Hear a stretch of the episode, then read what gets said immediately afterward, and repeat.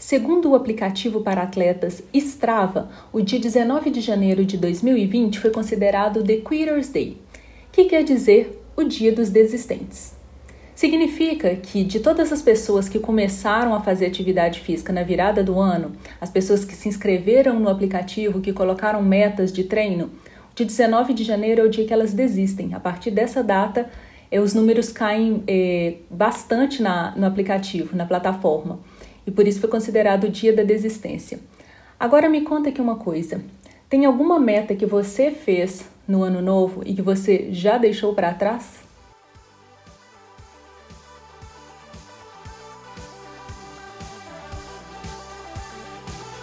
Olá, eu sou Luciana Pego, sua host no Impulse, o podcast criado para balançar as suas certezas, expandir a sua zona de conforto e inflamar você na direção dos seus sonhos mais ousados. Obrigada pela sua presença neste episódio. Muitas novidades incríveis estão a caminho e será uma honra poder contar com a sua companhia por aqui. Se você é usuário Apple, vá ao iTunes, assine o podcast e deixe seu comentário. Além do iTunes, o Impulse também está disponível no Deezer, no Spotify e no Stitcher. Bem-vindos e bem-vindas a mais um episódio do Impulse. Hoje trazendo um tema daqueles, né? Tenho certeza que esse tema é um calo, é uma pedra no sapato da vida de todo mundo. Quantas vezes você já não fez aquela lista enorme de metas na virada do ano e mal cruzou janeiro, antes mesmo de chegar o carnaval, você já tinha abandonado a maior parte delas? Eu não sei, não posso afirmar com certeza se você já fez isso muitas vezes, mas eu com certeza já fiz isso muitas vezes. E, e muitas coisas foram ficando pelo caminho, foram ficando para trás, o tempo foi passando, eu fui mudando de desejo, de sonhos, de vontades e essas metas foram ficando para trás. Mas algumas delas é, se repetiram e se repetem todos os anos porque são metas que são que são muito importantes para mim, que elas estão muito conectadas com a minha essência, com a minha missão de vida, com, com os meus sonhos mais é, mais profundos, mais antigos, né? Então elas se repetem. E o que não necessariamente é bom, significa que eu não dediquei a elas a atenção necessária que deveria ter dedicado. Mas eu não as abandonei, de alguma forma ou de outra elas seguem aqui. Eu quero perguntar isso para você, deixei essa pergunta no ar e repito. Quais são os sonhos, quais são os planos, aquele estilo de vida que você deseja ter, que você cria um planejamento, muita expectativa em cima, você até começa, toma alguma atitude na direção daquilo e termina abandonando. Como é que você se sente quando você olha para trás e percebe tudo aquilo de que você abriu mão? Tem gente que abre mão de algumas coisas, de alguns sonhos, de alguns projetos em nome de outras coisas ou de outras pessoas. Então eu te pergunto, valeu a pena? Você sente alguma frustração? Você sente alguma ansiedade pelas coisas que você ainda não fez e quer fazer? Você sente medo de que não consiga realizar isso ainda nessa existência? Você tem algum arrependimento de não ter feito coisas? Você já deve ter ouvido falar é, de um livro que se tornou muito famoso alguns anos atrás, uns cinco anos atrás, chamado Regrets of the Dying Os Arrependimentos do Momento da Morte, no leito de morte, é, de uma enfermeira, se não me engano, ela é australiana, chamada Bronnie Ware, que ela é uma enfermeira que trabalha com cuidados paliativos, trabalhou por muitos anos com cuidados paliativos com pacientes terminais é, nos hospitais ela começou a documentar quais eram os cinco maiores arrependimentos daquelas pessoas no leito de morte. Esse é um texto, um livro que ficou muito famoso, já se falou muito sobre isso, então só vou né, relembrá-los aqui, mas não é o, esse o ponto que eu quero debater com você hoje. O primeiro arrependimento é: eu gostaria que eu tivesse tido coragem de viver uma vida é, conectada, verdadeira com quem eu sou mesmo, com quem eu sou, não a vida que os outros esperaram de mim. É, número dois, é, eu queria é, não ter trabalhado tanto. Número três, eu gostaria que eu tivesse tido a coragem de expressar meus sentimentos. O arrependimento número quatro, eu gostaria que eu tivesse ficado mais perto dos meus amigos, tivesse mantido contato com os meus amigos. E número cinco, eu gostaria eu, que eu tivesse feito mais coisas pela minha felicidade. Esses são os cinco arrependimentos mais frequentes que a Bronnie documentou desses pacientes que passaram por ela. E eu acho que a gente tem que aprender de, né, aprender, tirar uma lição disso, de que o tempo passa muito rápido, que a vida é muito fugaz. A gente não sabe é, até que dia que a gente vai estar aqui nessa vida, nessa encarnação. Então, as coisas que são mais importantes, que são prioritárias para a gente, a gente tem que lembrar de colocar elas na frente, tem que passar ela na frente de outras coisas é, que às vezes nem são tão importantes, porque a gente acaba deixando as coisas que realmente importam para trás é, no decorrer da, da correria da nossa rotina. É, tem uma frase da Chanel que eu gosto dela, gosto muito, gosto tanto, que eu até estampei numa camiseta é, que diz assim: Je ne regrette rien de ma vie, à l'exception de ce que je n'ai pas fait, que significa eu não me arrependo de nada na minha vida, à exceção daquilo que eu não fiz. E porque eu, é, alguns anos atrás, há quase 13 anos atrás, quando eu fiquei viúva, é, e que eu senti pela primeira vez a fugacidade da vida passar pelos meus olhos, eu prometi para mim mesma que eu não me arrependeria de coisas que eu não fiz. Só de se eu fosse me arrepender de alguma coisa, seriam de coisas que eu fiz, não de coisas que eu não fiz. E, e essa frase né, traduz isso, então por isso que eu até estampei ela numa camiseta. Eu gosto bastante de ficar me lembrando disso.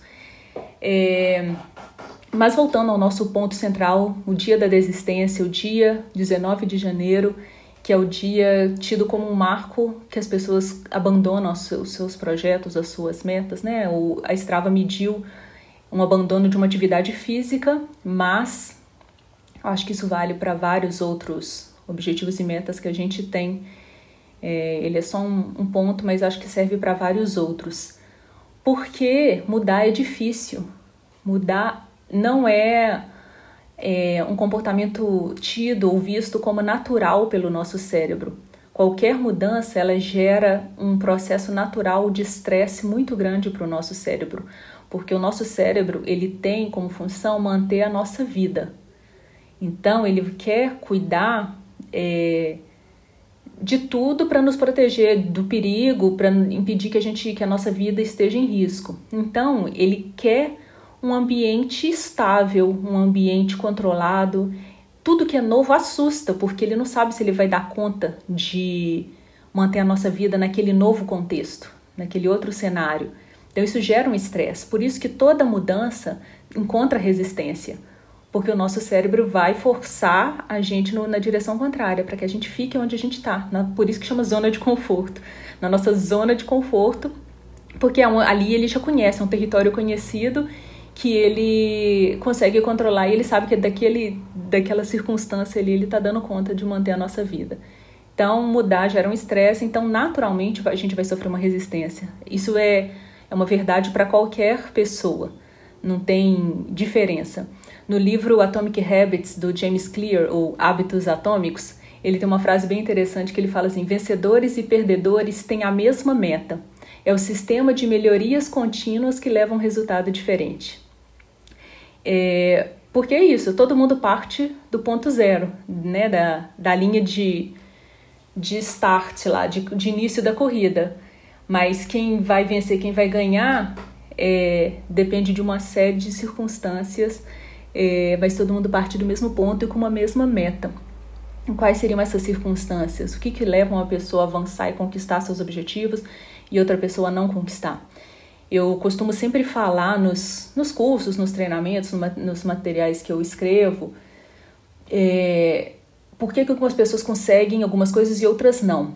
Né? Eu acho que é, é importante fazer esse destaque é, de que eu sempre que eu, quando eu falo assim são pessoas no mesmo é, nível de oportunidades. São pessoas com um perfil socioeconômico muito parecido, são pessoas que estão dentro do mesmo pé de igualdade, porque eu não acredito na meritocracia.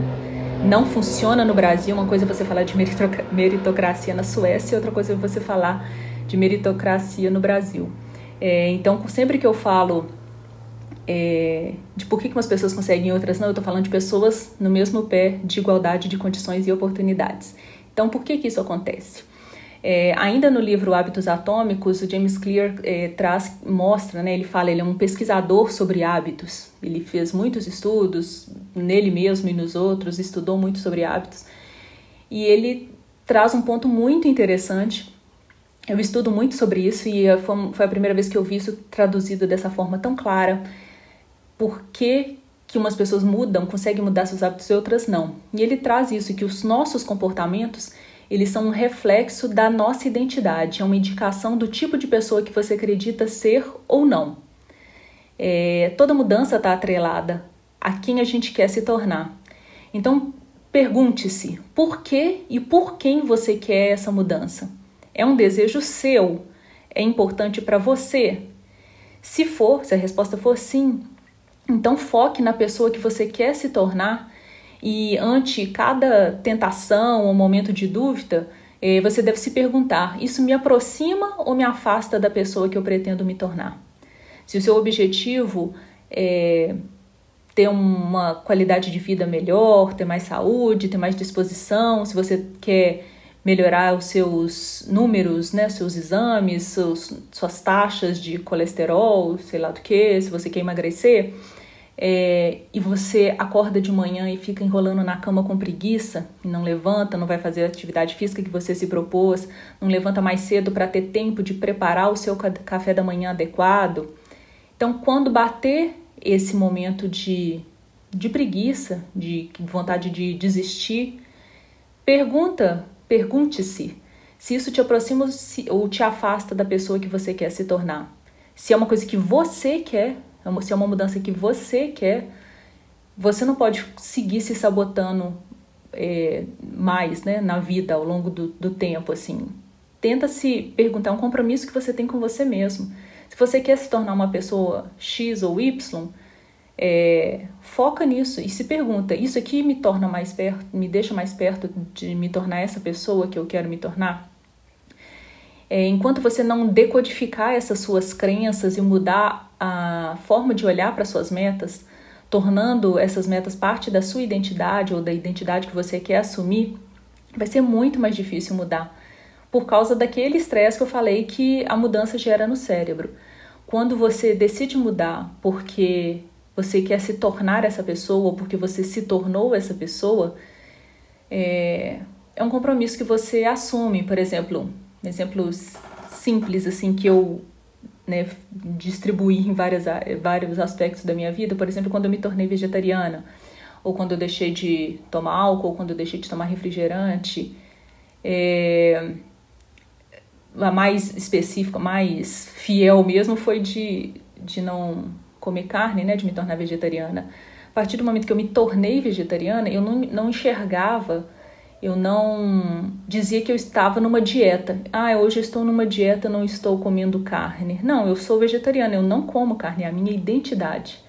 Faz parte do meu, quase que do meu DNA. É, né? Eu decidi ser essa pessoa e, e para eu ser, para eu ser essa pessoa, comer carne não faz parte da minha identidade. Como não faz parte da minha identidade me alcoolizar, como não faz parte da minha identidade tomar refrigerante, comer porcaria, então eu decidi me tornar uma pessoa mais saudável, mais espiritual, whatever, e fiz várias mudanças, várias decisões ao longo dos últimos anos e essas decisões foram moldando a minha identidade, a pessoa que eu queria me tornar e que eu ainda quero me tornar e vou continuo mudando. Então, quando você toma uma decisão de que você quer se tornar uma pessoa, fica muito mais fácil você ficar fiel a uma meta. Se você decidir, se for uma decisão, se um desejo seu, você viver uma vida saudável, ter hábitos saudáveis, naturalmente o seu cérebro vai se convencer de que aquela é a sua que é uma coisa muito importante para você e que você e você vai conseguir aos poucos se manter é, firme naquele seu propósito. Então, para você, até para facilitar um pouco esse início, que o início realmente é mais difícil, início de tudo, início de uma nova dieta, início de atividade física, início de aprender a tocar um instrumento, início de começar a economizar se você nunca economizou na sua vida, qualquer início ele é difícil, ele tem uma barreira muito maior por causa disso, pela resistência do nosso cérebro. Então, o que você deve fazer é pegar esse grande objetivo, essa grande meta e quebrar ela em pequenos é, objetivos diários, assim, coisas pequenas. Se o seu objetivo é fazer exercício todos os dias, começa preparando a sua roupa e o seu tênis na noite anterior. Deixa tudo preparado, o que você vai vestir, de véspera, do lado da sua cama, ele bem fácil de, o acesso. Deixa tudo junto, o fone, a máscara, né? A gente está num contexto de ter que sair de máscara. Deixa tudo preparado para a hora que você acordar, você de você ter tirado todas as resistências que poderiam ter. Porque se você pensa, nossa, ainda tem que pensar que roupa que eu vou. Ai, será que tá frio? Será que tá calor? Onde será que tá minha máscara? Onde será que tá aquilo? Onde que tá meu tênis? Se você tiver um monte de resistência, um monte de problema, um monte de barreira, é claro que a resistência vai ser maior. Mas se você decidir que não vai ter resistência e tentar tirar ao máximo todas as distrações para que você se mantenha firme com seu objetivo, vai ser muito mais fácil vai ter muito menos estresse para o seu cérebro.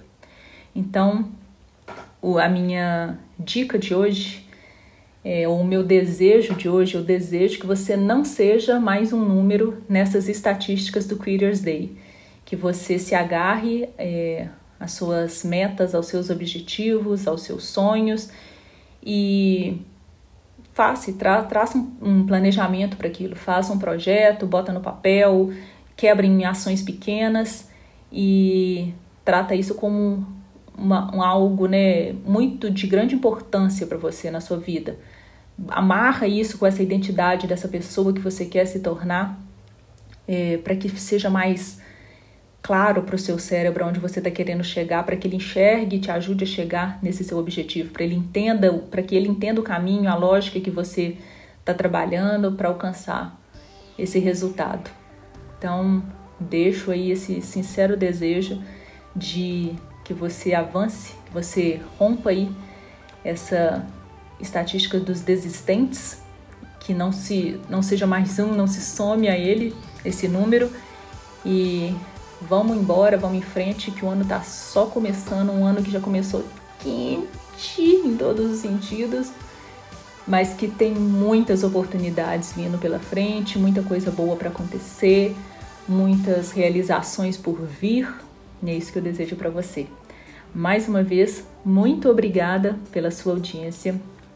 De todo o coração, me sinto muito honrada por saber que aí do outro lado tem alguém que me escuta, alguém que dá ouvido para as bobagens que eu tô falando aqui, porque eu crio esse conteúdo com muito carinho, com muito comprometimento de, de fazer melhor a sua vida. Eu realmente sou apaixonada por esse é, desenvolver pessoas, por, né, por criar é, condições e compartilhar conhecimento para que as pessoas consigam crescer e melhorar na, nas suas vidas, alcançar seus objetivos, seus sonhos. E não tem nada que me faz mais feliz do que alguém falar para mim do que, que alguma coisa que eu falei, que eu escrevi, é, alguma dica, algum conselho que eu dei ajudou é, que elas tivessem resultados melhores nas suas vidas. Isso já aconteceu algumas vezes e foi muito especial. Essa é a minha missão de vida, meu propósito. E eu agradeço você por me permitir torná-lo real, ter uma função, uma utilidade no mundo. Muito obrigada pela sua audiência e se você ainda não me segue nas redes sociais, corre lá agora e me segue no Facebook, no Instagram, no Twitter. Eu sou Aime Luciana Pego. IM de Maria e M Luciana Pego.